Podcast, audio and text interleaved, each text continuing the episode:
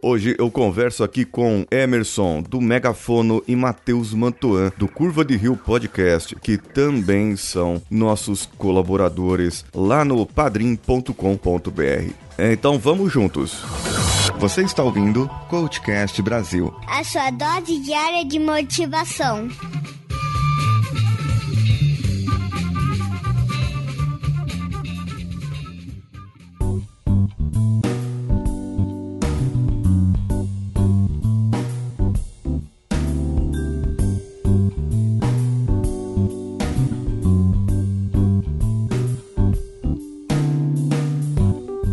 Emerson, você tem, você tem alguma dúvida em relação ao processo de coaching ou mesmo a parte da reprogramação mental? Tem algum, alguma coisa que você gostaria de, de falar, de conversar, discutir? Então, eu, eu conheci essa ideia de coach, é, já tinha ouvido a palavra, mas eu não, nunca tinha me tocado, assim, nunca tinha ido atrás do que seria isso. E eu meio que conheci essa, essa ideia é, com o seu podcast.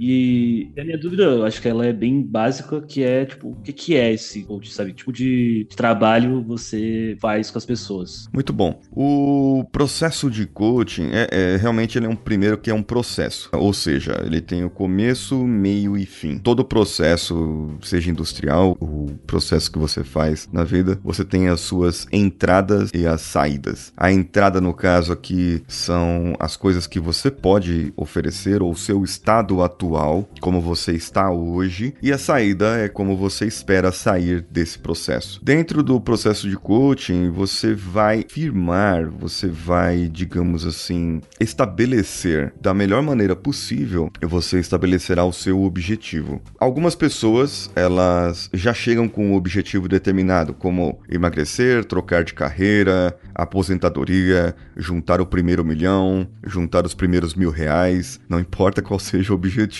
mas é, alguns outros, chega uma empresa, contrata um coach executivo para que cresça a sua lucratividade, a sua produtividade ou diminua alguns índices que eles queiram que diminua. Dentro desses objetivos, o coach irá trabalhar com os coaches, é, o coach se for um, um personal coach que está cuidando de você, né? Ou os coaches se ele estiver numa empresa que tem várias pessoas. Ele vai trabalhar para que esses objetivos sejam alcançados aplicando algumas técnicas. Então, existem técnicas que são básicas, oriundas tanto da programação neurolinguística quanto de administração de empresas, outras até de psicologia. O coach não precisa ser um psicólogo, mas é importante ele ter afinidade com esse tipo de matéria. E principalmente o coach, ele precisa ter mente aberta, porque o coach muitas vezes ele pode pode trabalhar com pessoas totalmente diferentes dele,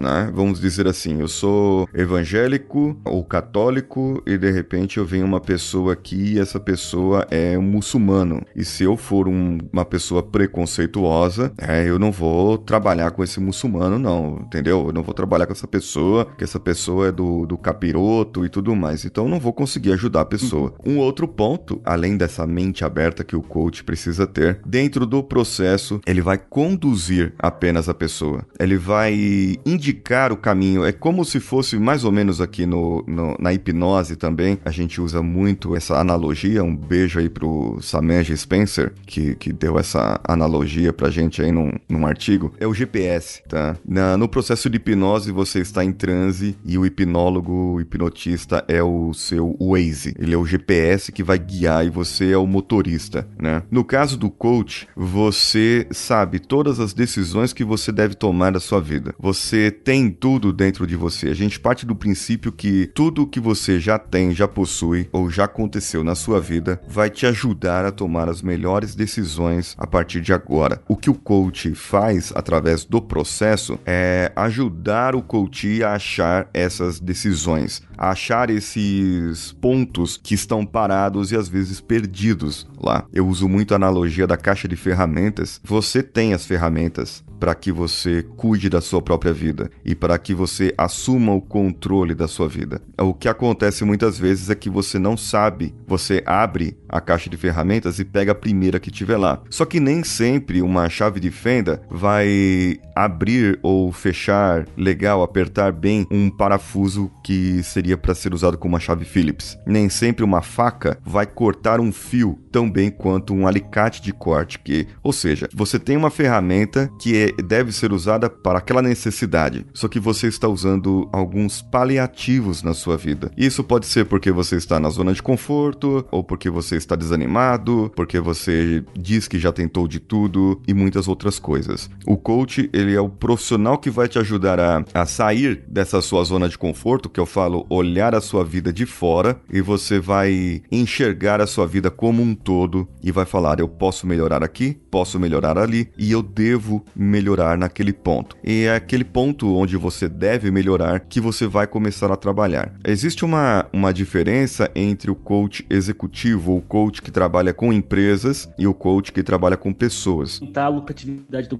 no exemplo de coach que você deu empresarial. Você vai precisar de conhecimento sobre o funcionamento dessa própria empresa. Isso. No caso, muitas vezes, quando eu vou é, fazer um, um coach com alguma empresa, pode ser pequena, pode ser grande, o, o fato é, eu preciso conhecer da administração. Então, de gestão de empresas, a, onde está a contabilidade, o financeiro, quais são os KPIs, né, os índices normais de, de qualquer empresa, isso aí eu conheço. Agora, a sua empresa, ela pode ter alguns pormenores, algumas minúcias que outras empresas não têm. Então, eu preciso conhecer. Geralmente, é feito um estudo é, durante um dia, junto dentro da empresa, pega um dia inteiro ali e acompanha vários setores e vai é, é, enxergando onde estão cada ponto, onde estão cada processo, né? O, o coach pode fazer um mapa de processos nesse caso, ou ele pode receber o mapa de processos da empresa para ele poder entender o que essa empresa faz e onde a empresa quer chegar. Vamos dizer assim: você quer melhorar os seus processos de contabilidade. Ok, então é, eu já coloquei ali um nicho. Eu preciso entrar lá na contabilidade e saber o que está acontecendo naquela contabilidade. Agora, na empresa como um todo, então eu preciso saber a contabilidade, preciso saber o setor de vendas, a parte da produção, quem que produz, quem que está na rua fazendo as suas é, operações, quem está na rua atuando, quem é a pessoa que fecha o negócio, quem são as pessoas que retêm é, o poder dentro da empresa e que poderiam influenciar outras pessoas. Então tem que haver um estudo do time, um estudo do processo, é, o estudo do que se faz. Por exemplo, o pessoal que tem franquia de lojas de chocolate, eu preciso entender um pouco de chocolate. Se for, se eu for lá para Gramado, no Rio Grande do Sul, lá eles fabricam o próprio chocolate. É diferente daqui das lojas que tem em cada esquina aqui em São Paulo, que eles somente recebem uh, o bombom, a trufa da, da, da, marca X, né? Que não paga eu. E aí eles somente recebem esse, esse bombom, esse chocolate deles e acaba é, é, utilizando de outra maneira. Então, nesse caso, eu tenho que saber o ponto de venda do local onde eles estão. É, o estudo é diferente do que esse estudo de eu ir lá em Gramado e saber como que funciona o processo do chocolate, a, a, a formação do cacau, a, o benefício que eles fazem e tudo mais. Existem todas essas esses pormenores a serem estudados. Eu já tive casos, por exemplo, de um ourives e ele não era ourives comum, ele retrabalha o resíduo do ouro, entendeu? E nesse resíduo do ouro, ele trabalha com os clientes dele são ourives, né? E do resíduo do ouro, ele pega aquele aquilo que sobrou da, de tudo ali e tira mais ouro ou prata ou platina. E então ele fica com uma comissão daquilo e o restante ele devolve para o dono, né? no caso o cliente dele, o ourives. E foi um processo muito interessante, porque eu aprendi coisas assim que eu não tinha nem ideia. Aprendi sobre metalurgia, então o cliente me mandava vídeos de produção, ele era um técnico metalúrgico, e aí eu, eu tive que aprender e entrar no mundo dele para saber como o processo dele é, funcionava. Resultado, a empresa dele, de quando é, deixei o processo, o processo dele levou quase um ano, para você ter uma ideia. Só que eu fiz primeiro o processo com ele, com a pessoa, né? E é uma empresa pessoal, era ele e a esposa que cuidavam da empresa. É, cuidando primeiro da pessoa e depois nós nós passamos a cuidar da empresa. Tivemos um processo de parada e tudo mais. Porém, esse, esse processo dele levou quase um ano. Em um ano, ele saiu de um patamar para outro patamar totalmente diferente. Eu posso dizer para você, fazendo as contas aqui, que a empresa estava faturando quase oito vezes mais, é, oito vezes mais do que quando eu peguei a empresa junto com ele, entendeu? É, e isso tudo, o processo de coaching ajudou muito, tá? Ele a crescer como empresa e como pessoa.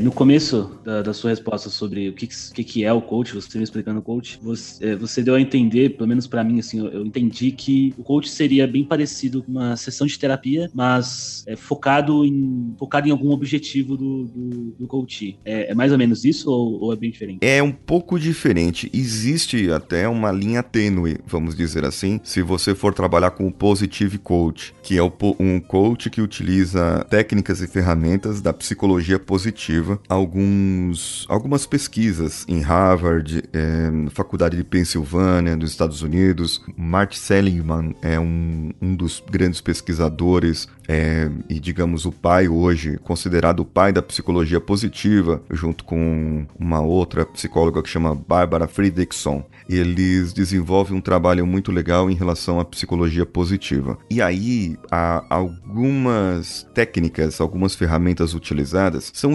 também por psicólogos, só que de maneiras diferentes, ok? O psicólogo, ele geralmente, né, não vou generalizar aqui, mas geralmente quando você vai numa terapia, você conta o seu problema e você tenta achar a razão do qual o seu problema está daquele jeito. E através daquela razão, você vai partir para uma solução daquele seu problema. Só que acontece, muitas vezes a pessoa vai para um psicólogo para desabafar, para contar, porque não tem amigos para contar, ok? Eu estou generalizando. Outras pessoas vão para um psicólogo para trabalhar alguma coisa da sua vida que poderia ser trabalhada por um coach. Eu costumo separar assim, vamos dizer assim, ó. Isso é um exemplo claro de um, de um amigo. É, até ele é podcaster também. Ele precisava fazer o TCC dele, ok? Da pós-graduação, ou da faculdade, ou do mestrado, ou do doutorado. Não importa qual TCC. Você precisa fazer o seu TCC e entregar, senão você não conclui o seu curso. O que aconteceu? Na época ele não tinha informações e foi atrás de um psicólogo, ok? O psicólogo o ajudou, ajudou, mas ele não entregou o TCC no tempo que deveria ter feito, ok? Existe um amigo meu o Robson Sereno, ele é coach acadêmico. Ele já orientou mais de 70 pessoas, ele é doutor e já orientou muita gente aí a fazer os teus, o seu TCC. Nesse caso, o que que o Robson Sereno faz? Ele fez comigo, tá? Ele, ele me ajudou como coach a trabalhar nessa parte. Eu precisava entregar o meu TCC da pós-graduação, ok? Então, o que que ele fez? Ele conhece o processo de entrega do, do TCC. Ele sabe o que que os professores querem, o que os mestres, quando olham um TCC, eles querem. Então, ele me fazia perguntas a respeito disso. Ó, você acha que o seu TCC tá bom nesse ponto? Ou naquele ponto, você acredita que ele poderia melhorar aqui? Aquela frase que você colocou aqui, ela poderia ser escrita de uma outra maneira? E qual maneira que ela sendo escrita ficaria melhor e mais clara para que as pessoas possam entender? Então ele me fazia certos tipos de perguntas que me ajudaram a elevar o meu conhecimento em relação ao meu TCC e fizeram com que eu cumprisse o prazo, certo? E me ajudou a entregar um TCC que foi aprovado, que eu recebi uma nota muito boa. O que acontece? Qual que é a diferença nesse caso? Ele me orientou, e nesse caso eu posso orientar uma pessoa é, que precisa fazer o seu TCC, ou qualquer coach pode orientar essa pessoa, mas ele me orientou de acordo com o conhecimento dele. Só que ele nunca me disse, Paulo, você precisa corrigir aqui, corrigir ali, fazer dessa maneira, colocar nesse formato, colocar essa letra e tal. Não, ele não me disse isso, tá? Se ele tivesse me dizendo isso, ele estaria fazendo um outro processo que se chama mentoria, ok? Que é quando eu ensino uma pessoa a fazer o que eu faço. Só que aí é, um benefício, porque eu já fiz, eu já consegui e eu já alcancei o meu status aqui. E agora eu vou te ensinar o caminho das pedras. Você não precisa sofrer o que eu sofri. É isso que o mentor faz. O coach, o que, que ele faz? Ele vai te ajudar e guiar o seu caminho para que você chegue lá. E o terapeuta, ele vai tentar descobrir, muitas vezes descobre e às vezes demora para descobrir o porquê você não consegue chegar lá. Muitas vezes num processo de coach as pessoas chegam, já aconteceu comigo, elas chegam num estado muito uh, triste mesmo. As pessoas estão com um estado de tristeza. Não é nem depressão, mas ela está num estado de tristeza e ela quer contar a sua vida, o que está acontecendo. E aí toda a sessão quer contar a vida, quer contar a vida e tal. E aí o processo de coach não. Eu costumo falar e você vai ouvir muitos coaches falando: o que você não quer, eu já sei e você já sabe. Agora, o que você quer? O que você precisa? Como você queria que a sua vida estivesse agora? Vamos juntos né, fazer um trabalho para que a sua vida mude e não para que a sua vida fique do mesmo jeito. E muitas vezes, se você fica só repetindo, repetindo, repetindo o que está acontecendo, é porque a sua vida não está mudando. Processos de terapia tendem a ser repetitivos e geram algumas mudanças semana a semana, poucas mudanças semana a semana. Eu costumo dizer que o psicólogo que faz uma formação de coach ele vai ser o melhor de todos os psicólogos, entende? Porque ele já sabe as ferramentas da psicologia. Com as ferramentas do coaching, ele vai usar isso da melhor maneira possível para atingir esses objetivos. E sempre quando ele ver um gap, uma necessidade, a pessoa está com depressão, a pessoa está com um desvio aqui e ali, a pessoa é bipolar, ele identifica isso mais fácil do que um coach que não fez essa formação. Então há diferença sim entre esses processos terapia, coaching, mentoria, inclusive também o de consultoria, tá? O consultor, ele é um camarada específico, domina aquela área dele e ele diz para o cliente: você tem que ir por esse caminho, você tem que fazer assim. E o coach realmente é daquela outra maneira, ele vai guiar o cliente é, para que o cliente ache o melhor caminho para ele.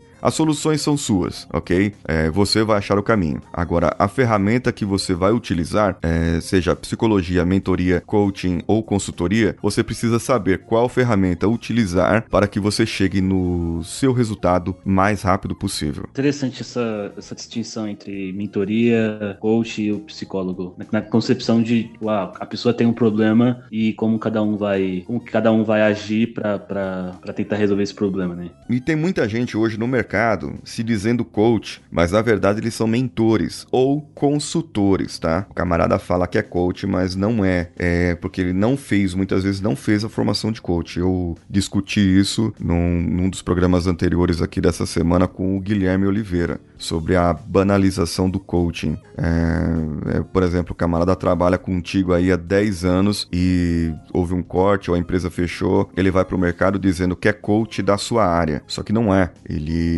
é, uma, é um cara com bastante experiência na sua área e pode ensinar outras empresas, outras pessoas o que vocês fazem. É, é simplesmente isso, né? Mas não, ele usa o, o termo coach como um técnico, como um professor, mas na verdade não é. É um, não é o coach de processos, como eu digo, a separação como eu falo. Entendi, legal. E cara, como que você todos os dias de manhã acorda e dá bom dia pro sol numa cidade tipo São Paulo? Tá sempre nublado.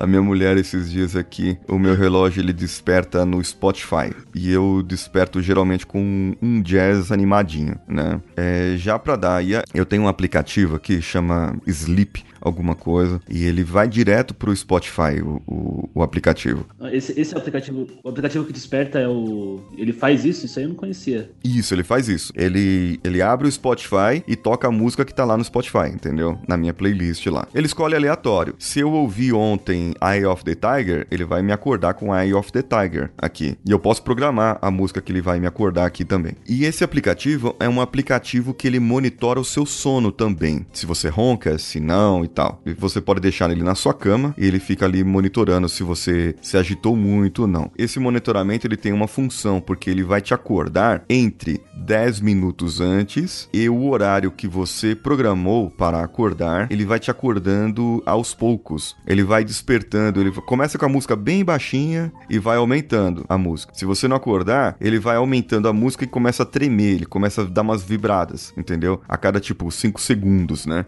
E, e tipo, é para acordar mesmo, até que fica bem alto. Ele aumenta o volume no máximo, se você não acordar, cara, você tem que acordar, entendeu? E aí ele começa a vibrar mais loucamente. E a minha esposa, ela, ela é, gosta também de, de ficar. Às vezes você vai lá e clica no soneca, né? Do celular. Você tá cansado nesse frio, tal, não sei o que, não consegue acordar. Eu acordo animado, mas eu demoro para levantar da cama. essa é essa é a questão, né? Eu acordo animado, mas eu demoro para acordar da cama. Eu não sou aquele cara que pula da cama e tal, é, que tem a energia vitalizada assim, o pessoal enxerga aí, até o Gustavo Guimarães, lá do Podcrastinadores, fala muito no grupo isso aí, né? É, porém, assim, eu levantei, amigo, vamos embora, entendeu? Eu vou dar bom dia pro sol, vou dar bom dia pro sol. Eu sei, é, é, agora o segredo é o seguinte: o sol tá lá, não importa que esteja nublado, o sol está lá, é, é a nossa vida, né? É, tá acontecendo um monte de problemas, é, mas a solução tá em algum lugar. A luz tá brilhando em algum lugar, eu só preciso achar a luz, só preciso achar o caminho. Pode demorar, pode não ser hoje, pode ser mês que vem, pode ser, mas ela tá lá em algum lugar. É, perseguir esse caminho é o, é o que nos faz caminhar, né? E aí até meu filho reclama, né? Que meu é criança, imagina, você chega lá nesse frio, descobre o, o, o pequeno e coloca, é, coloca as pernas dele para fora, segura ele, vamos lá, vamos acordar e tal. O pessoal às vezes quer me bater aqui em casa, entendeu? Principalmente final de semana, né? Cara, legal.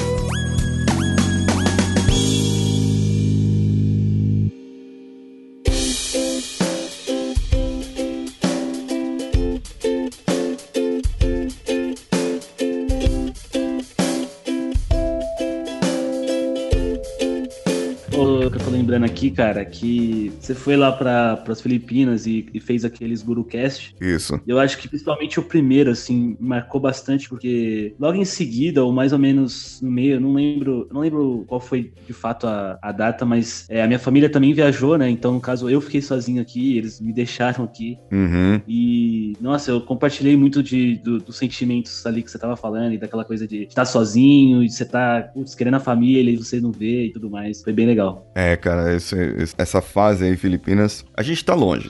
Milhares de quilômetros de distância, 30 horas de voo. É, como que você vai é, é, coordenar isso na sua cabeça, né? Se você começa a pensar isso e só na distância, você fica doido, realmente fica doido. Porém, tem aquelas âncoras, né? Que você traz a parte da meditação, a parte da auto-hipnose, é, você a, te ajuda a fazer um autocontrole cada vez melhor. É, você olhar para a vida como com outro foco. E distrair a mente, sempre. Distrair a mente. Porque, por exemplo, você está sozinho, sua família foi viajar. Distrai a mente com outra coisa. Vai fazer um hobby seu, vai praticar uma luta, vai correr, vai fazer algo para que a sua mente mude o foco e não passe a pensar naquilo. Se você passar a pensar naquilo, você acaba ficando em solidão e, e realmente fica maluco, cara. É, é, é, bem, bem problemático mesmo. Nossa, eu, eu, eu passei por esse, esse, esse um mês que eu fiquei sozinho. Você ficou um mês sozinho? Fiquei um, um mês. Caramba. Nós tivemos um,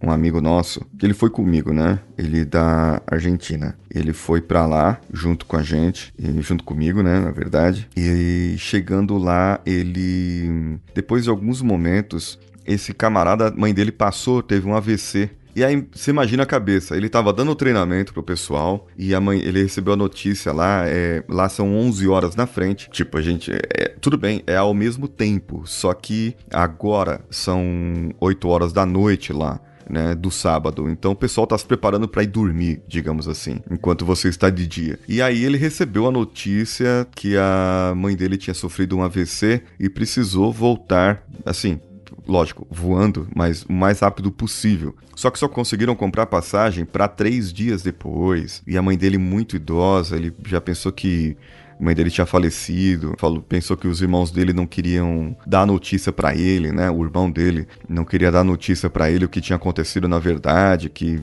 e tal. Mas é, hoje ele, ele está lá na Argentina, a mãe dele está viva, ela está estável e tudo mais. Mas a distância, é, é, quando acontece um problema, a distância é esse fator aí, você fica nessa, nessa noia. Se você ficar só olhando para essa distância, é muito complicado. Você acaba realmente pirando na batatinha aí, né? a sua mente vai viajar, você vai começar a a enxergar outras coisas, você vai começar a ver outras coisas de outra maneira.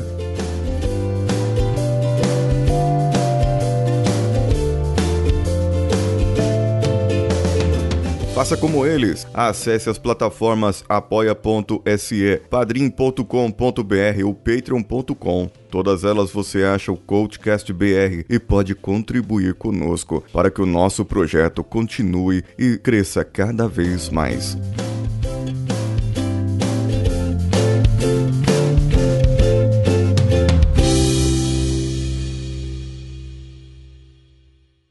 Esse podcast foi editado por Danilo Pastor, Produções de Podcasts.